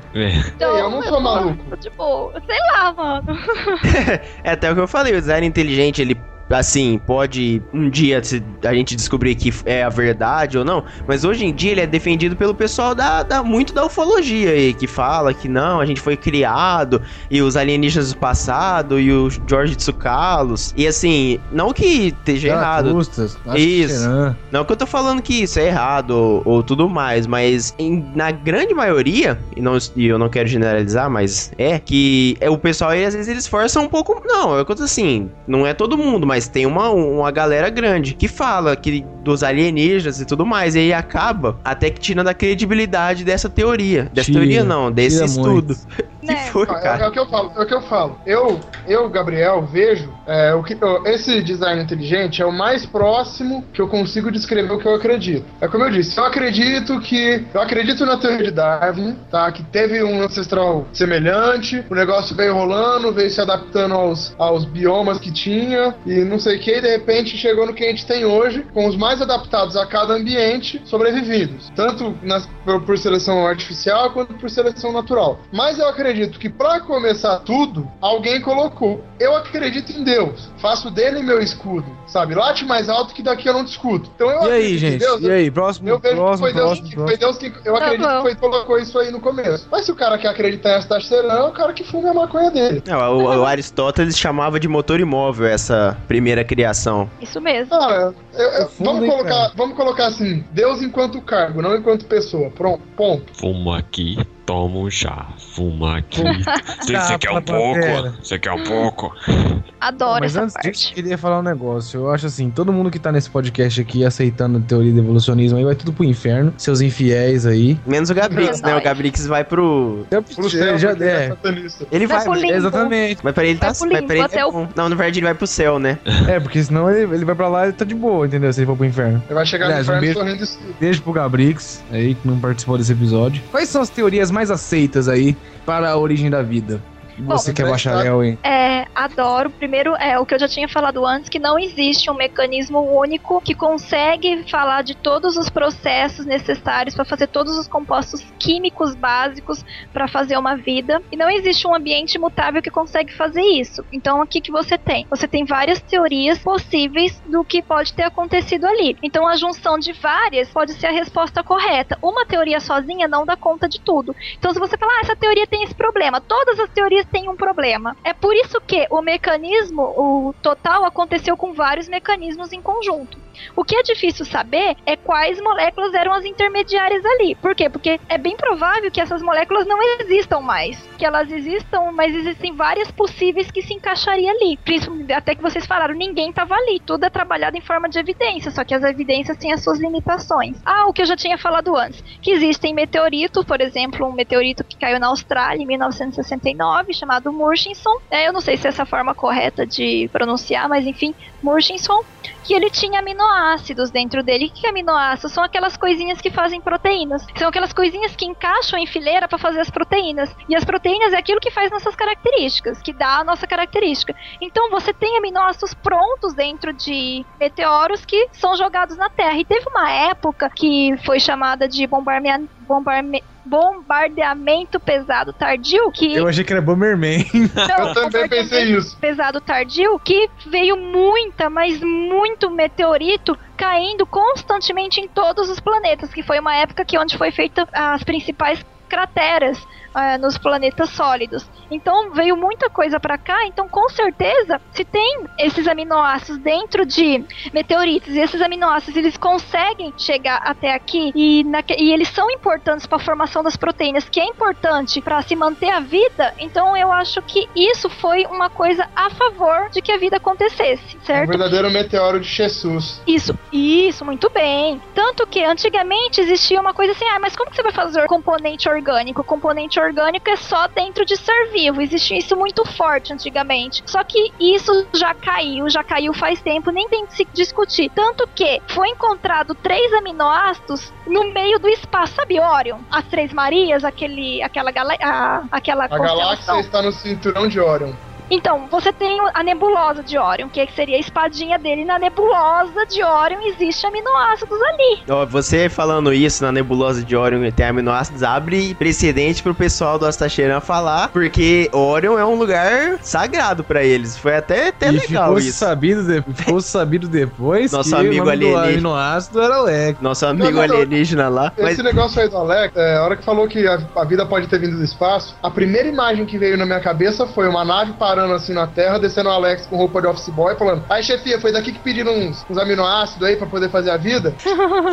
Ah, mas o... veio na minha cabeça o Alex, cara. né? Hum, bom, então essa é a primeira coisa. É a segunda coisa, já juntando com o fato que antigamente achava que só tinha componente orgânico dentro de ser vivo. É, já se estuda, é muito estudado na escola a questão do cara que fez aquela reação com coisas inorgânicas e conseguiu coisas orgânicas. Primeiro, o oparim, o- É, o né? teste dele. o teste de oparim, que ele fez todo um circuito, começando com coisas inorgânicas, que ele acreditava que fazia parte da atmosfera primitiva da Terra, jogou choque ali, choque, depois passou por água, e depois da água esquentou essa água, e fazia isso um ciclo, e você conseguiu aminoácidos dali. Beleza, isso provou que você pode conseguir coisas orgânicas de coisas inorgânicas. Só que tem. é, Depois isso foi feito de, no- de novo por Miller, que é um outro cientista, só que tem um problema. O que eles usaram como componente da atmosfera primitiva não era os componentes da atmosfera primitiva, eram outros componentes. Não, é que é nesse teste dele, ele também fez num, num ambiente reduzido, né? Num... Isso, e, e a, a atmosfera ela não era redutora, ela era, uma, ela era uma atmosfera neutra. Na época ela não era redutora. Quem tem atmosfera redutora é Júpiter, é Saturno, são planetas mais distantes. A atmosfera primitiva dos planetas mais próximos, elas eram atmosferas mais neutras. Só Eu- e eu sou um leigo, eu não, tenho- não tô entendendo o que, que é atmosfera redutora e atmosfera neutra. Que que, como é que funciona isso? Ah, acontece que assim, uma atmosfera redutora, ela dá um porte para determinados tipos de reações químicas. Ela faz com que a, na atmosfera redutora é até mais fácil você conseguir reações químicas que vão dar aminoácidos. Na atmosfera neutra, ela é um pouco mais difícil, porque a atmosfera mais neutra é um pouco mais difícil acontecer a reação. Então a atmosfera é tem diferente. Isso é importante, é muito importante para questão de experimento. Então tem muita gente que fala: "Ah, conseguiu, o cara conseguiu fazer". Tá, grande coisa, Orion consegue fazer, entendeu? Então, e se você você tem que usar isso a atmosfera certa, que seria certa para poder fazer o experimento. OK, alguma dúvida?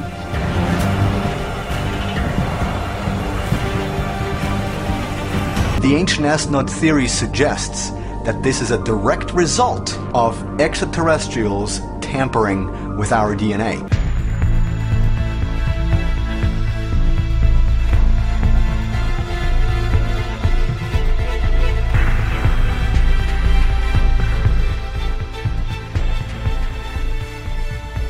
É, pelo que você falou das atmosferas redutoras, é, então Ah. se torna impossível acreditar que haja vida só na Terra. Então seria mais propício ainda de ter vida do que a Terra. Mas pode existir vida totalmente diferente daquilo que a gente conhece. Ah, uma- um exemplo são, assim, eu queria falar dos extremófilos, que eles estão aqui na Terra, mas são totalmente diferentes da gente. Adoro, adoro os extremófilos. O da tigra seria um extremófilo?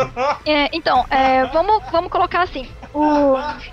Existem vários- tá. Hoje existem vários organismos. Então, se você pegar os organismos que têm as características mais primitivas, são os extremófilos. Primeira coisa, é, os organismos são, têm muita água. Todos os organismos têm muita água no seu interior. Então, é claro que somos dependentes da água. Então, claro que a vida surgiu na água. Não, não teria tanta água assim. Tanto que as nossas reações, elas acontecem principalmente com as moléculas em água, tá?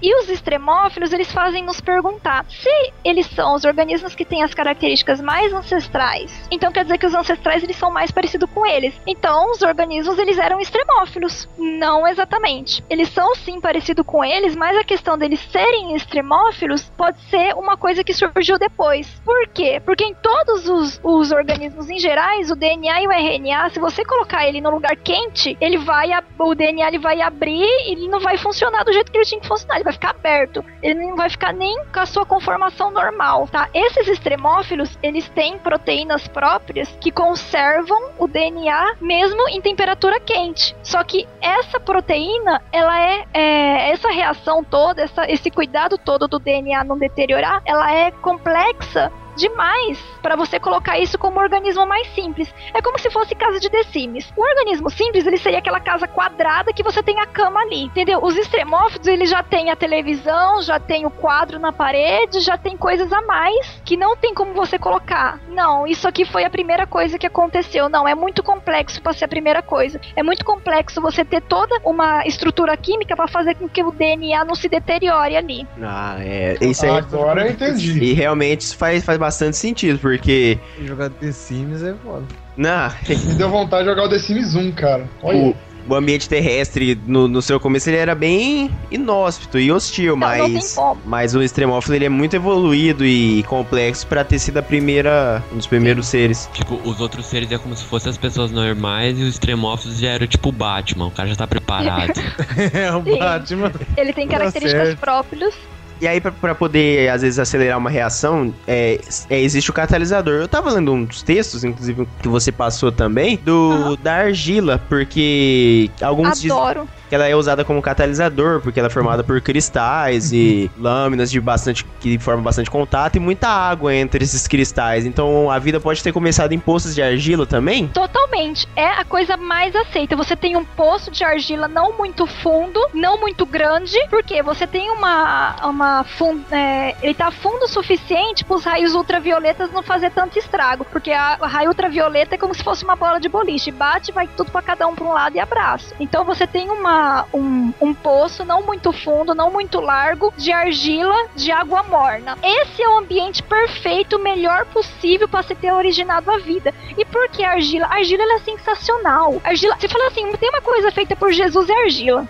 A argila é sensacional. O que, que ela faz? A argila, além dela acelerar um pouco as, as, as reações, ela tem um ambiente que faz com que as reações fiquem melhor ali. Ela protege até dos raios ultravioletas, protege ainda mais. E ela tem uma coisa assim, ela gruda a molécula que chama adsorção. Ela, ela faz com que as moléculas fiquem grudadas nela. Então elas não ficam se mexendo aleatoriamente, uma batendo nas outras. Não, elas ficam grudadinhas na argila. Então as reações é mais fácil você conseguir cadeias de reações, porque elas as moléculas vão ser posicionadas, imagine várias posições aleatórias. Em algum momento você vai ter uma posição que é legal. Então você vai ter uma ajuda, né, uma ajuda para que o posicionamento das moléculas grudadas na argila seja uma sequência que aconteça a reação química. E mais, uma coisa interessante da origem da vida é que tem que ter acontecido concentrada. Para ter concentrada, tem que ter uma espécie de membrana separando o que, que é a célula, o que está sendo formado a célula, o que está formado fora. E os componentes da membrana, esses componentes, existem mu- é, existe até artigos sobre isso, colocados em argila, esses componentes, eles têm facilidade mil vezes maior de se juntar e formar a membrana. Então acelera muito a formação da membrana. Então você tem uma chance maior de você conseguir um ambiente concentrado, você tem uma chance maior das moléculas ficarem posicionadas para que as reações sejam mais rápidas na argila. E considerando que a Terra era praticamente um, um poço de, de terra com água morna, porque tá perto do Sol e provavelmente ainda não tinha camada, E caía muitos meteoritos. como consequência. Muito, né? porque a gente tá falando do bombardeamento tardio. Sim. Meteoro de Jesus. E o nível de oxigênio era maior naquela época também. Não é Não, menor? não, o menor, menor, porque se fosse maior, não teria surgido nada, porque o oxigênio é do demônio. Vocês não sabem, cada vez que vocês respiram, vocês morrem um pouco por causa É. do oxigênio. Ele é totalmente Como? reativo. Então para de respirar todo Exatamente. mundo agora. Aí Então, você acho- mais rápido. Morrer mais- Não tem escolha, ou você morre aos poucos ou você morre rápido. Mas quando que foi o, o fenômeno da oxigenação lá, que chegou a 30% de oxigênio? Ai, eu adoro essa parte. Que bom que você perguntou. Então, o oxigênio, ainda bem que naquela época não tinha, não tinha praticamente quase nada. É uma, uma porcariazinha qualquer. Porque se tivesse, ia oxigenar tudo, não ia virar nada. Ia quebrar todas as moléculas, cada uma ia pra um lado, e não ia formar nada. Por exemplo, hoje. Ah, hoje, por que, que não forma vida hoje? Um, por causa das outras que iam comer. Dois, por causa do oxigênio. Podia fazer um lago certinho, sem nada. O oxigênio da atmosfera já ia matar qualquer coisa que tivesse formando ali de vida. Deus. Ah, tá formando uma célulazinha é, novamente igual na primeira vez. Ah, morreu, oxigênio, beijos. É, até por- porque o que eu li já deve, já deve não, né? Já é posterior. Que quando deu esse fenômeno de oxigenação, é, os- o ferro que tinha na atmosfera oxidou tudo e poluiu hum, quase todos os mares, oceano e vida que matou quase tudo que eu li. Sim, nossa, foi uma coisa. o- Quando o oxigênio é 2 bilhões e meio anos atrás, quando a atmosfera ficou com uma quantidade maior de oxigênio, foi uma extinção dos seres unicelulares. Coitado, assim, uma extinção bastante. Morreu muito. Mas muito. Porque eles, é, eles não eram acostumados a isso. Então só alguns sobreviveram. Então muitos. É, surgiu primeiro, surgiu alguns. Chegou o oxigênio, morreu a maioria. Foi uma mudança brusca. E foi nessa época que os mares ficaram azuis. Porque antes eles eram esverdeados por causa do ferro. Surgiu a vida. Aí as células foi se modificando. Aí surgiu uma celulinha especial que conseguia fazer a fotossíntese. Que é a cianobactéria. Ela é tipo uma bactéria, só que ela faz a fotossíntese. Ela consegue pegar gás carbônico e soltar oxigênio. Isso é bom da ela? puta. Sim, ela consegue mais energia. Ela pega o oxigênio, que é um negócio reativo, fudido, pega, só que ela consegue mais energia com isso. Então, isso é favorável pra ela. Então, ela tem maior chance de sobrevivência. As cianobactérias, elas foram aumentando por causa dessa vantagem de conseguir mais energia. Então, elas foram jogando, pegando gás carbônico e jogando oxigênio pra tudo quanto é lado. É, conclusão, oxigênio ge- geral, e isso matou a maioria deles. Tanto que é uma coisa que eu tenho eu não posso esquecer de falar aqui, que as cianofícias, elas são bem antigas. Elas são casa de Sims já adaptada. Também tem TV, tem até uma captação solar. Então elas não são os primeiros organismos. E as cianofícias antigas, você consegue ter fósseis, alguns fósseis dela. Olha só, fósseis de bactérias. Sim, são uns fósseis especiais eles têm o nome de estromatólitos, tá? A maioria deles é de cianofícias, não todos são de cianofícias, só que tem estromatólitos de 3 bilhões e 460 milhões de anos atrás, certo? Caralho! Sim. Então elas foram surgindo, foram aos poucos, elas encheram a atmosfera de oxigênio, mudou completamente o ambiente e mudou até a característica, ela selecionou, essa característica selecionou geral os organismozinhos coitadinhos que estavam começando aí, deu uma cortada brusca. Eu considero isso como uma extinção absurda. Isso, a, é, esses organismos que fez a mudança da atmosfera. Se não fosse por eles, né, não teria. E a quantidade de oxigênio, só que teve uma coisa boa. Olha só, uma coisa ruim, depois uma coisa boa. Fez tanto oxigênio, tanto oxigênio, que a radiação ultravioleta teve o ozônio, a formação do ozônio. Então nós tivemos a nossa camada de ozônio. Aí finalmente os raios ultravioletas eram filtrados. Finalmente. Aí o que, que aconteceu? O ambiente ficou menos hostil. Então, quer dizer, limpou quase todo mundo, só que a galera que sobrou fez festa. É porque ficou um ambiente mais quentinho, com oxigênio, e, e outros, outros seres vivos começaram a evoluir. A gente tá Sim. quase. Nascem os dinossauros. É, nasce na, na hora, né? Vem o Jurassic Park. Brota um Tiranossauro Não, Rex. e não, o dinossauro foi bem depois. Ih, o dinossauro foi bem depois. Bem, Não, tem muita coisa que aconteceu antes dos dinossauros. A gente tá chegando perto do- dos seres saírem do, das águas e começar. Perto não, né? Não sei quanto tempo tem ainda, não sou tão especialista assim. Mas acho que já deu bastante, bastante papo hoje. A gente. Não, não sou tão especialista assim, Igor. Você não é nada, velho. Cara, vim desmerecendo. Especialista é a Fer. Nossa, Eu- cara. Você fazia história em Assis, cara. Eu, eu, fica, eu ficaria muito feliz se eu conseguisse passar da maneira mais clara possível como que essa coisa maravilhosa que é a formação da primeira vida é, é visto pela ciência. E com certeza vão ter outros episódios, porque a gente não chegou. Quantos, quantos bilhões de anos a gente andou, né, nesse papo? Ah, a gente começou. Eu cons- é, o- a origem da vida ela é considerada aproximadamente 4 bilhões de anos atrás. Porque tem gente que fala em muito texto que é 3 bilhões e alguma coisa. Não, eu acredito que é mais ou menos 4. Pode chegar a 3 bilhões e 800. Não tem como ter uma coisa exata, mas é entre 4 bilhões, 3 bilhões e 800, tá? E a gente se estendeu até o aparecimento das cianofícias e a mudança da atmosfera, que seria 2 bilhões e meio, quando mudou a atmosfera e deu todo aquele problema. Problema não, tem aquela mudança. E tem muito assunto ainda pra gente falar, e com certeza vão ter outros episódios, porque é um assunto muito interessante, que desperta a curiosidade, porque é uma coisa tão antiga que a gente nem consegue visualizar às vezes. Tem que usar a imaginação pra muito dos, dos tópicos. Mas. Sim, é bem abstrato. Teve um papo muito legal, deu bastante conteúdo. Eu agradeço aqui. O- Ah, eu só queria falar uma última coisa. Se quiser cortar depois. É, desculpa, acontece que é muito legal. Por exemplo, um ambiente bem legal, essa foi uma, uma pesquisa recente de um pessoal da Inglaterra, né, que eles colocaram na Nature.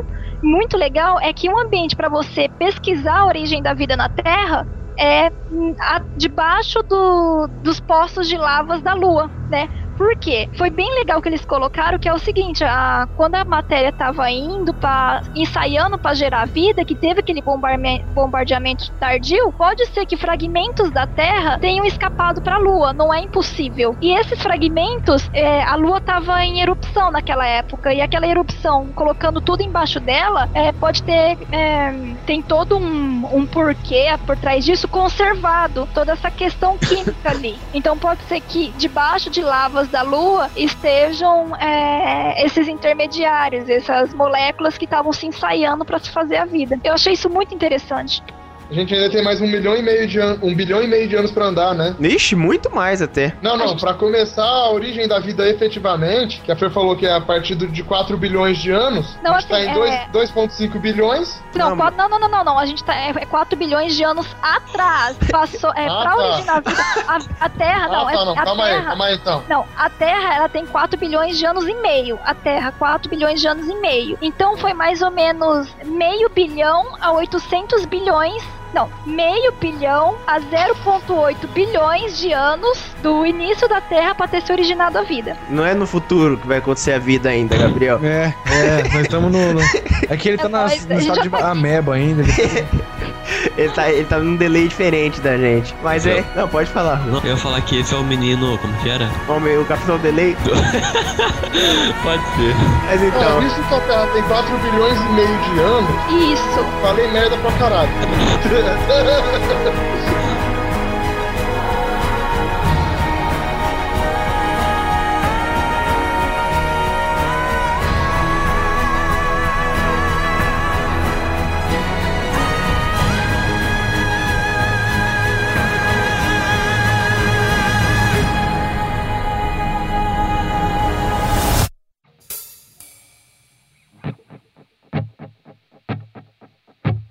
Peço desculpas aí. Queiroz ele não, não tá fazendo o papel dele, mas eu acho que com essas informações dá pra gente terminar esse programa maravilhoso. Meu, nome, favor. meu nome é Igor e realmente. Não, deixa eu fazer um comentário. Esse, esse- nossa, Gabriel, velho. Tem hora que ele é inteligente, mas a maioria das horas. Ô, por que, que você não vai se fuder e não presta mais atenção no episódio ao invés de ficar sumindo? Nossa, eu- é muito. Olha, Com, esse, realmente. com, esse- com essas informações, acho que dá pra você se despedir, Igor. Então, é, é- o meu nome é Igor e realmente duas frases por episódio é um negócio muito difícil, ainda mais quando você não pensa nas frases.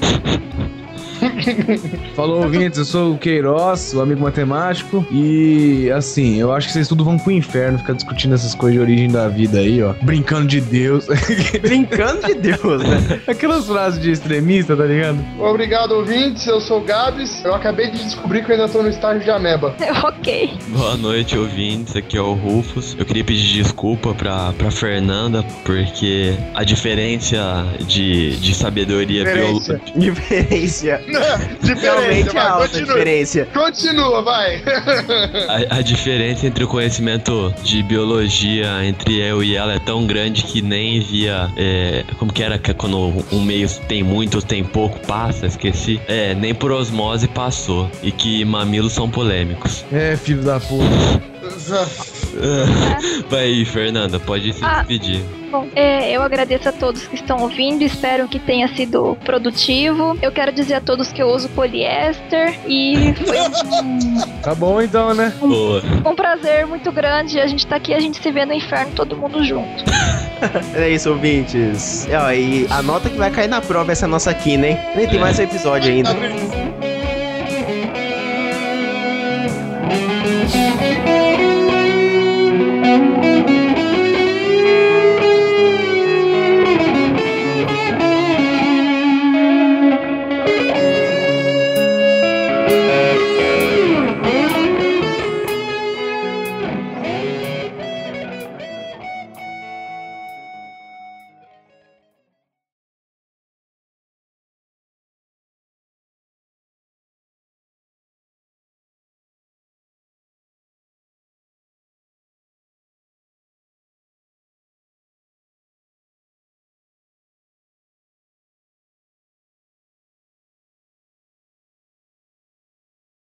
Só um momento que eu tô recebendo uma ligação.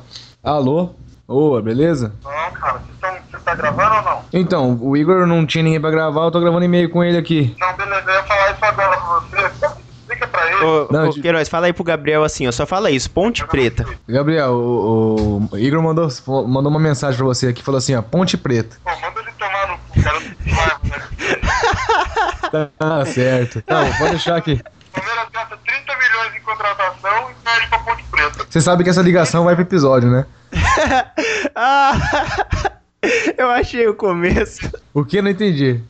Minha voz tá saindo no viva voz aí, né? Não, cara. Não. Aproveitando que essa ligação vai pro episódio, o Igor vai tomar no seu cu. Porra. Ponte Preta. Bom, tá dada a mensagem pro Igor. Tá puta.